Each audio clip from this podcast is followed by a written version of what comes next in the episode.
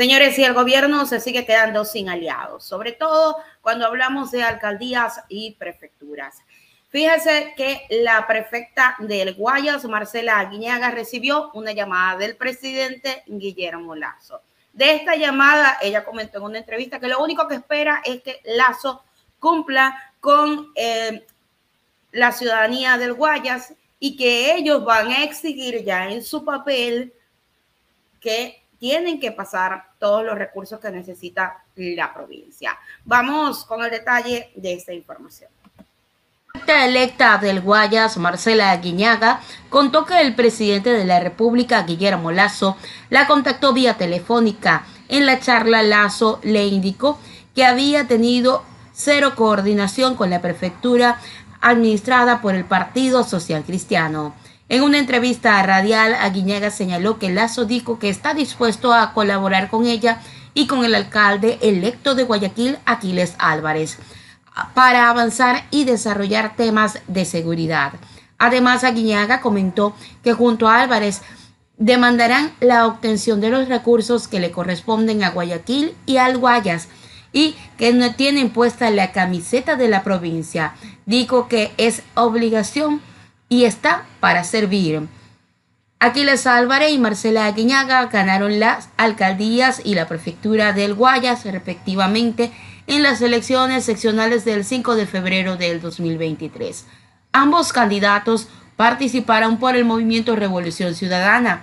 Así la prefecta electa indicó que anhela que el presidente Lazo cumpla con lo ofrecido. Dijo, esperemos seriedad y madurez luego de un contexto de violencia de mucho sufrimiento por parte de las familias con Aquiles, que es indispensable. Guayaquil es el epicentro de la inseguridad, así como Durán, con el alcalde de Durán, Luis Chonillo, que ha ganado, no, no de nuestra organización política, pero que ha hecho saber ya su predisposición a trabajar con nosotros desde el Consejo Provincial.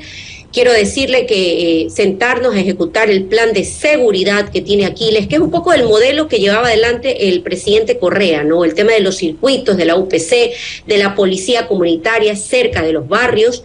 Por lo tanto, la articulación con el gobierno nacional es indispensable. Eso le iba a preguntar, ¿cómo van a hacer la articulación con el gobierno nacional?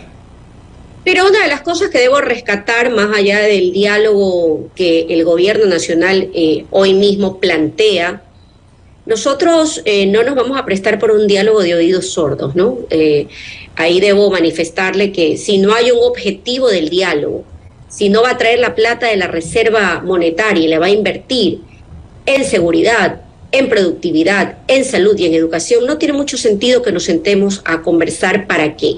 Ya vimos lo que le pasó a la CONAIE, nosotros no nos vamos a prestar para eso. Pero sin duda alguna debo reconocer las llamadas que ha recibido Aquiles, así como yo, del primer mandatario diciéndoles que está dispuesto a colaborarlo con lo que necesite Guayaquil. Usted habló con el presidente Lazo, ¿le llamó el presidente Lazo a usted?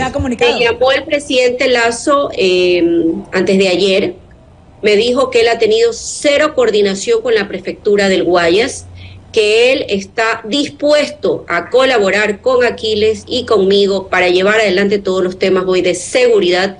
Le he dicho que nosotros vamos a demandar la obtención, del, obtención de los recursos que le corresponden a Guayaquil, a la provincia del Guayas y que ese será nuestro cometido. Yo hoy tengo puesta la camiseta de mi provincia, es mi obligación y para eso eh, estoy, para servir. Así que espero que dé cumplimiento a lo que he ofrecido.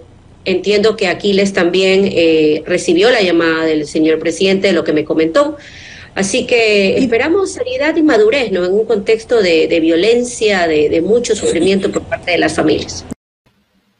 Ahí tienen, señores, declaraciones de la hoy perfecta de Guayas, Marcela Aguiñaga. Ella dice que sí, que recibió el llamado, pero que, ojo, no es que el señor presidente va a venir a engañar y a decir, bueno, vamos a conversar, pero no voy a dar los recursos o sencillamente voy a hacer una mesa de diálogo para calmar a las autoridades políticas eh, para engañarlos y no dar ningún tipo de, resultado, porque ya, señores, los partidos políticos ya están predispuestos, ya saben muy bien qué fue lo que pasó con la CONAIE y la mesa de diálogo de los 128 acuerdos, de los cuales hasta el momento no se han cumplido. Y hace muchísimos meses atrás lo dijimos, sabemos que el gobierno no va a cumplir y hoy en día tenemos ese resultado.